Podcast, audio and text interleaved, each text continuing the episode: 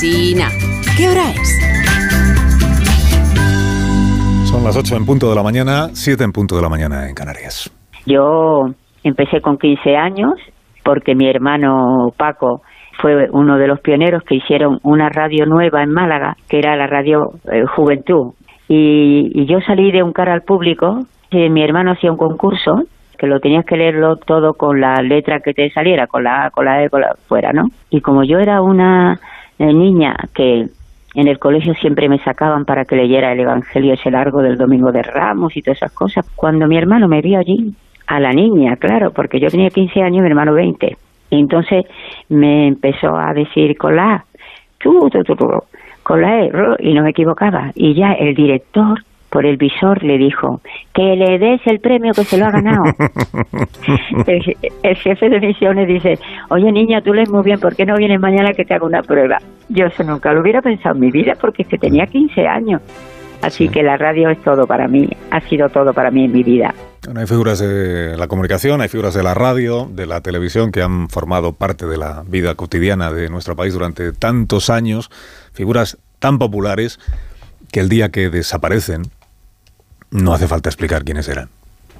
María Teresa Campos es o era una de esas figuras, de la radio, de la televisión, de las revistas, de la vida diaria de un país que primero la siguió a ella durante muchísimo tiempo, muchísimos años, y luego fue sabiendo de su vida y de, de su familia y de sus hijas.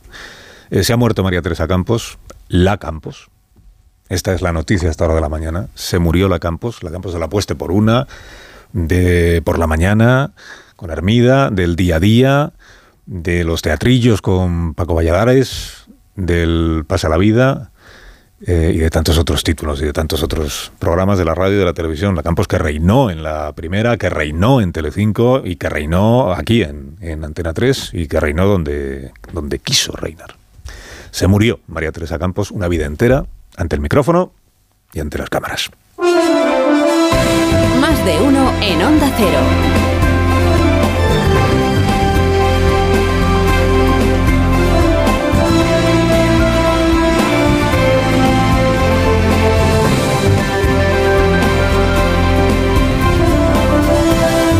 tal? ¿Cómo están? Bienvenidos a una nueva mañana de radio. Estamos estrenando el quinto día de septiembre del año 2023. A las 9 de esta mañana estará en este programa Felipe González. Como les venimos avanzando, tendremos ocasión de escuchar el punto de vista del expresidente del gobierno sobre la situación de nuestro país, eh, sobre la vida política, sobre los, sobre los bloques, sobre la Constitución, sobre los derechos históricos, sobre la socialdemocracia, en fin, sobre la lealtad constitucional. O sea, asuntos no faltan ¿eh? para la conversación con Felipe esta mañana que seguro que será interesante. Miren, dos escenas recientes que resumen la situación política de España. Eh, dos escenas. La primera se produjo la semana pasada. Yolanda Díaz, vicepresidenta del gobierno, líder de una marca llamada Sumar, anunció que ella no se reunirá con Feijó. Le hizo la peineta al candidato propuesto por el rey representante votado por un montón de españoles, millones de españoles, le hizo la peineta, eh, desechando la invitación de Feijó para la ronda esta de la, de la investidura. Lleva cuatro años la vicepresidenta Díaz presumiendo de lo dialogante que ella es, de su buena educación, por supuesto, de lo dispuesta que está a hablar siempre, a entenderse con quien sea, a sentarse, bla, bla, bla. Pero a Feijó lo deja plantado. Y envía a su lugar a una subalterna de nombre Marta Lois. Ahí te quedas, ahí te quedas, Alberto Núñez Fejo. Segunda escena de ayer mismo, la misma Yolanda Díaz, vicepresidenta del gobierno, sepulturera de Podemos y líder de una marca llamada Sumar, aterriza en Bruselas, pletórica, porque va a reunirse con Carlos Puigdemont. Contigo sí, Carlas, contigo sí. Las imágenes muestran a una vicepresidenta pletórica, casi casi emocionada, ¿no? Como Pristila el día que conoció a Elvis Presley. Bueno, eh, Pobre Elvis, él nunca organizó una sedición. Yolanda vestida de blanco inmaculado. Bien elegido el color, vicepresidenta en funciones. Bien elegido el color porque es vicepresidenta en funciones de blanquear. Es lo que estaba ahí. Usted sí que limpia los pecados del mundo. Bendita sea Cordero de Dios. Todo sonrisas ayer.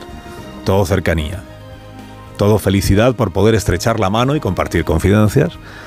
con un procesado por corrupción que no ha pisado España en seis años porque si pisa España lo tienen que detener. Delincuente en el país cuyo gobierno vicepreside la señora Díaz. Y se adivina en las imágenes la devoción que ella siente por el malversador que atropelló los derechos más elementales de los ciudadanos para los que ella gobierna. Ni una palabra de reproche ayer, ni un gesto de distancia, ni siquiera un semblante serio. De fiesta, ya estamos en Waterloo. En perfecta comunión con el máximo representante de la derecha independentista catalana, que eso es Junts per Catalunya. Feliz. Yolanda Díaz, ¿no? El meu un petó, un petó. Bueno, ella hablaría en gallego, supongo, y él hablaría en catalán. Para que en Bruselas se vayan acostumbrando a las lenguas cooficiales. Imagínate que hubieran hablado entre ellos en español porque es el idioma común que ambos entienden. ¿Qué escándalo sería? El mismo día que el Ministerio de Trabajo difundió lo mucho que ha subido el paro en el mes de agosto, la ministra de Trabajo se fue a pedirle trabajo a Puigdemont, claro, trabajo, sí, pues, porque si Puigdemont no inviste a Pedro Sánchez, tampoco la inviste a ella. El empleador en este caso es el señor Puigdemont, líder del independentismo conservador. Dices, este también es de derecha, así que Está procesado. ¿Y qué?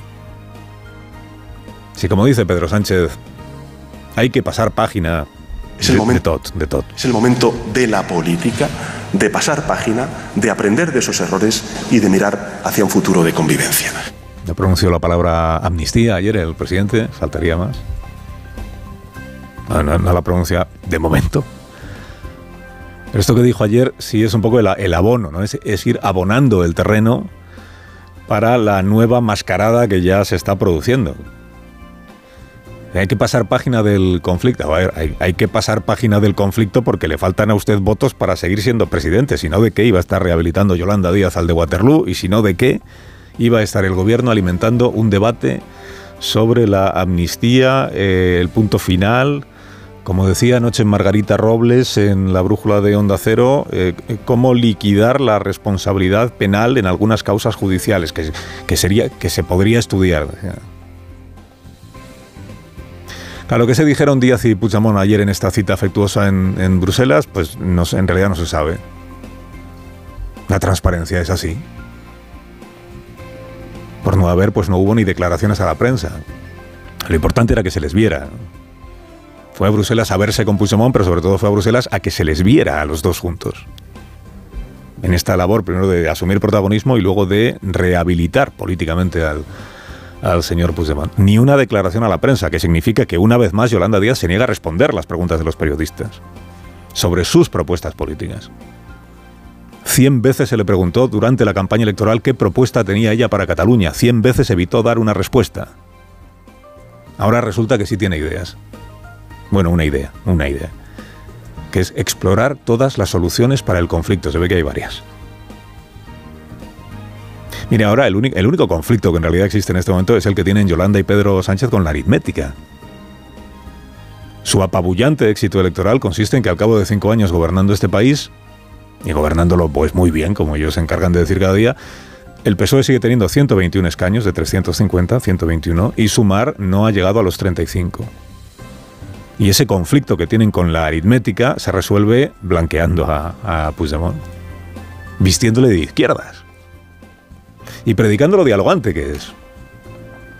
Dígalo usted, presidente, ¿qué une al PSOE con todos los partidos separatistas? Nos une, por ejemplo, la convicción de que España puede crecer con justicia social, de que el diálogo es más eficaz que el enfrentamiento. El diálogo es lo que es, no a, a, dialogante no hay quien le gane a Puigdemont. ¿eh? Acuérdese de las leyes inconstitucionales que sacó adelante el Parlamento catalán en septiembre del año 17, llevándose por delante los derechos de los grupos parlamentarios, incluido el del PSC. Dialogante, Puigdemont. Dialogante Junts per Catalunya. Con Yolanda en funciones blanqueadoras en Bruselas, el, el, resto del gobierno echó el día ayer desmarcándose. Tampoco entiendo muy bien por qué, pero venga a decir todo el día que no, que había ido como líder de Sumar Yolanda Díaz, no como vicepresidenta, ¿eh? No como vicepresidenta. Que a ver, vicepresidenta es todo el tiempo. No puede andar eligiendo. Ahora soy una cosa, ahora soy otra. No, todo el tiempo es líder de Sumar, líder de Sumar, porque así se decidió por aclamación, debió ser. Y todo el tiempo es vicepresidenta del gobierno. Dices, no, pero que, fue como líder de Sumar porque, porque son los grupos políticos los que negocian una investidura. Sí, claro.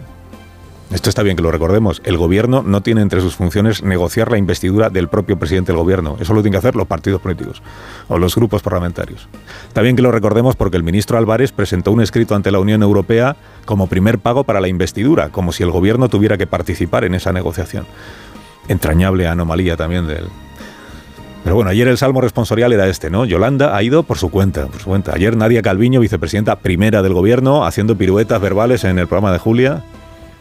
Yo tengo una opinión, pero no la doy. Dice, no, no vaya a ser que se estropee esto que está en marcha. Porque no va con un encargo del presidente del gobierno y, no refleja ni está representando en absoluto al Partido Socialista o, el gobierno, ¿no? Va como líder de Sumar. Bueno, puedo tener mi opinión personal, pero no, no debo en este momento comentarlo teniendo en cuenta mm, que en el, la fase en la que estamos, ¿no? ¿En qué fase estamos? Teniendo en cuenta la fase en la que estamos, eh, no debo comentar eh, ni opinar sobre lo que ha hecho Yolanda. ¿En qué fase estamos, vicepresidenta primera? Cuéntenos en qué fase estamos. ¿Por qué le incomoda a la parte socialista del gobierno que Yolanda Díaz se vea con Puigdemont? ¿Porque le ha comido la merienda al presidente cuya homilía ayer quedó en segundo plano? ¿O porque Puigdemont es un prófugo de la justicia que está procesado por corrupción? O sea, ¿cuál es la que nos explique. ¿Cuál es la razón de la incomodidad? Porque si es la segunda, que Puigdemont es lo que es y está como está, judicialmente procesado y a la espera de juicio, entonces ¿por qué hay que pasar página? Como dice el presidente, hay que pasar página. ¿Cuál es la incomodidad? Porque si el motivo es este, ningún dirigente del Partido Socialista va a reunirse con Puigdemont en, en Bruselas. Ayer dijo Sánchez, audacia, audacia, hace falta audacia. Si están negociando con Puigdemont, ¿qué problema tienen en que haya fotos en Bruselas? Una de dos, o Puigdemont es tóxico y entonces no debería dejarse en sus manos el gobierno de España, o Puigdemont ya no es tóxico y entonces Calviño pues debería estar encantada de que Yolanda Díaz dialogue muchísimo. Con Puigdemont sí, con Feijó no, con Feijó. No me vas a comparar tú un fugado de la justicia que lideró una sedición con el candidato a la investidura propuesto por el rey. No me vas a comparar. Audacia. Y un pato. Carlos, un pato. Carlos Alsina, en Onda Cero.